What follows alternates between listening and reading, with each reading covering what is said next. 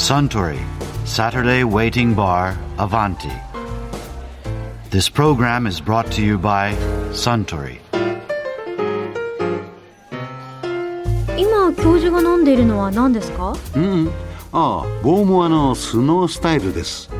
ボーモアスノースタイル？うん。ボモアというウイスキーをソーダで割ってグラスの縁に塩をつけたものですグラスの縁に塩や砂糖をまぶしつけることをスノースタイルって言うんですよ。あだからスノースタイルって言うんですか、うんスノースタイルにすることでボーモアの持つ海の塩の香りをより感じることができるんです。ウイスキーを飲んで海の香りですか、いやー私が感じられるようになるにはまだまだ時間がかかりそうです。まああかりさんはまだウイスキーを知ったばかりですから。蒸留し始めたばかりですもんね。そう。だからこれからゆっくりお酒の味も覚えていきましょうよ。はい。いろいろなお酒の美味しさを知っていく楽しみをあかりさんにもぜひ体験してもらいたいですね。あそうだ。以前もアバンティにいらしていたサントリーチーフブレンダーの小清水誠一さんもこんなお話をされていましたよ。日本人の味覚とか嗅覚とかっていうのと、うん。外国人っていうのはやっぱり違うんですかね？うん、この仕事してて例えばいろんなブレンダーとこう話をしたりとか他の香りだとか味の世界の人と話をしていくとやっぱり違うのかなっていう気はしてくるねやっぱりね、うん、感性というか感覚というか概して向こうの方があの我々が見てても非常に大胆なというかあの独創的で個性的な味わいっていうかね非常にはっきりしたものが多いかなって気はするよね。日本の方がやっぱり非常にこう繊細でというかデリケートっていうかあのバランスの取れたものやっぱりそれを思考してるのかなって気はするよね。でそれあの考えてて一つあのブレンダーの仕事っていうのはあの花嗅覚はい。香りをベースに仕事をしてるけども嗅覚ってすごくあの環境の影響を受けやすい。例えばあの湿度一つですごく影響を受けやすい。うん、で大体あの一般的な傾向を言ったらば湿度の高い方がより嗅覚が敏感になるっていうか微妙な香りがよりこう分かりやすくなってくる。だから日本の方がよりこう微妙な繊細な香りに対して鋭敏である、あーえそれはスコットランドの人よりも日本人の方がうん。嗅覚はいいって感じですか？うん、だからそれはブレンダーだけでなくてもう全ての人が日本人っていうのはよりその繊細な感覚香りに対してそういうものを多分持ってると思う。だからそれに合わせてブレンダーが仕事していくとよりそういう求めるものっていうかよりこう緻密なっていうかそういうところに行くのかなという気はしますよね。だから僕らがその逆にスコットランドとか外国へ行ってテイスティングすると日本で見てたのというか、ね、微妙な違いを感じるっていうか。ああ日本で同じものを飲んでるのと違うんですか？そうそうだやっぱりあの土地で見るとスコッチウイスキーの良さを改めて発見したりとかそれはあるからなるほど。あの日本だとちょっと突出した感じっていうかバランス的にどうかなと思うようなことでも意外とこう向こうでテイスティングするっていうか飲むと素直にこう受け入れられる部分っていうのは結構大きいよね。やっぱり日本人まあ和食とかもそうですけど、うん。味わいは淡白じゃないですか。そうだね。一般的に言ったらそうなんですよね。米を食べてますしね、うん、肉食の民族とはやっぱり違うんですかね、うん、突出したものを嫌うとは言わないけれどもやっぱり全体のこう調和というかバランスの良さに対しては非常にデリケートっていうかそのそこを完成度の高さとしてこう求めるっていうところがあるのかなって気はしますよね。で日本人の感覚に合わせようとすると小清水さんみたいなブレンドになるんですか 自分の好みとは必ずしもね合わないかもしれない。違うんですか？やっぱウイスキー飲んでいくと例えばシングルモルトのこう個性的な世界にこう良さを感じる。まあそれはあの飲む場所とかそのいろいろ状況によって変わってくるけども、うん、そうですね。最近シングルモルトとかってよく言われますよね、そうだねえあれやっぱり非常にこう個性っていうか主張が明快だし飲んでて分かりやすいしこういろんな場面場面であの今はやっぱりスモーキーのビートの効いたアイランのモルトが飲みたいなとかやっぱりそういうのありますよね。うん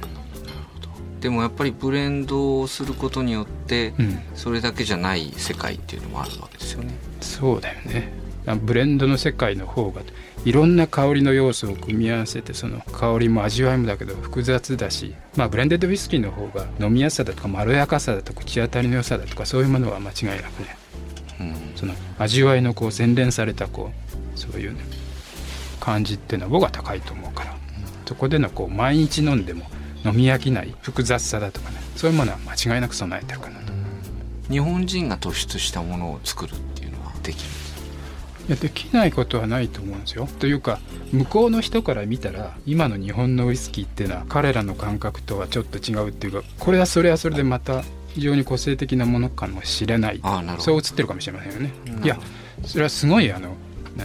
香りがこう突出してというかそういうえーある部分が非常に際立ったとかそういうもんじゃないかもしれないけど向こうのウイスキーにはない香りだとか味わいの世界っていうのは間違いなくあると。それは向こうのウイスキーっていうかあの日本の作るからじゃないですかうん、それは間違いないよね。もともと日本のウイスキー作りっていうのは最初はやっぱりスコッチウイスキーをの製法を学ぶところから始まったけど日本でこう作り始めた時からっていうかもうその瞬間からもう日本独自のっていうかねならではの味わいにどんどんどんどんこう自然にそうなっていったっていう気がしますよやっぱりね。それはやっぱりウイスキーってこうその土地のこう空気であり水であり大地というか土がこうやっぱり作っていく要素っていうのは大きいしそれにこうそこに住んでる人のこう味覚とかこう思考っていうのがやっぱりその味わいに必ず影響していくからオリジナルなものそれに合わせてだんだんだんだんこうなんていうかモルトの味わいもそういう方向に、なるほど。うん。じゃあ、えースコットランドの人から見ると特徴的っていうのがやっぱりそのスコットランドにはない日本のものがあったりする？僕は、うん、間違いなくあると思うしそれは彼らもね理解してると思うんですよやっぱり。ブレンダーとか、うん、例えばウイスキーの貯蔵っていうのはあのウイスキー作りの中でもね一番大事な部分って言ってもいいんだけども、そこでは樽が主役と言えますよね、うん、その樽っていうのは一番多いのはやっぱり北米産のっていうかホワイトオークがああそれ聞いたことあベるースになってますけども。であのホワイトオークに最も近いこう日本の木ってのは水ならと、ね、言われてるんですけど水ならでこう樽を作ってきた時期があったというわけです。でそれはスコッチウイスキーなりとまあバーボンもそうでしょうけどには絶対ない個性的な味わいとか香りを作り出していることは間違いないと思います。それはやっぱり日本の木だからですか、木だから。それは間違いないと思います。よそれ実際に小清水さんが作られてるウイスキーの中にも入ってるんですか、うん、その代表的な製品っつったら響きはそのあの水ならの木で作った樽で長いこと寝かした原酒が一つのキーモルトになってると、うん、あだからそれはスコットランドスコッチウイスキーにはない味わい、そうですよね。うん。だもともとこう日本のというか私のこう先輩のブレンダーたちも最初からその水ならの原酒がこうこれは素晴らしいと思ってたわけでもなかったという話は聞きますであの水ならって木はあの木材の性質から言ってもこうオーク材ほどこう緻密な木じゃないんで樽にえーした後にこう原酒入れとくと結構あの蒸発してしまうっていうか天使の分け前分が多くて。小清水さんはそれをやっぱりブレンダーになられた頃見てらっしゃるんですか？私が見た頃にはもう水ならの樽っていうのは非常にこういいものだなという感じでもう見てた、ね使い込んでくると貯蔵するためのこう樽としてのこう完成度もだんだん上がっていくしとでその水ならの樽で寝かした原酒っていうのはこうお香、お香？うん、を連想させるような独特なこう香りがあると。へ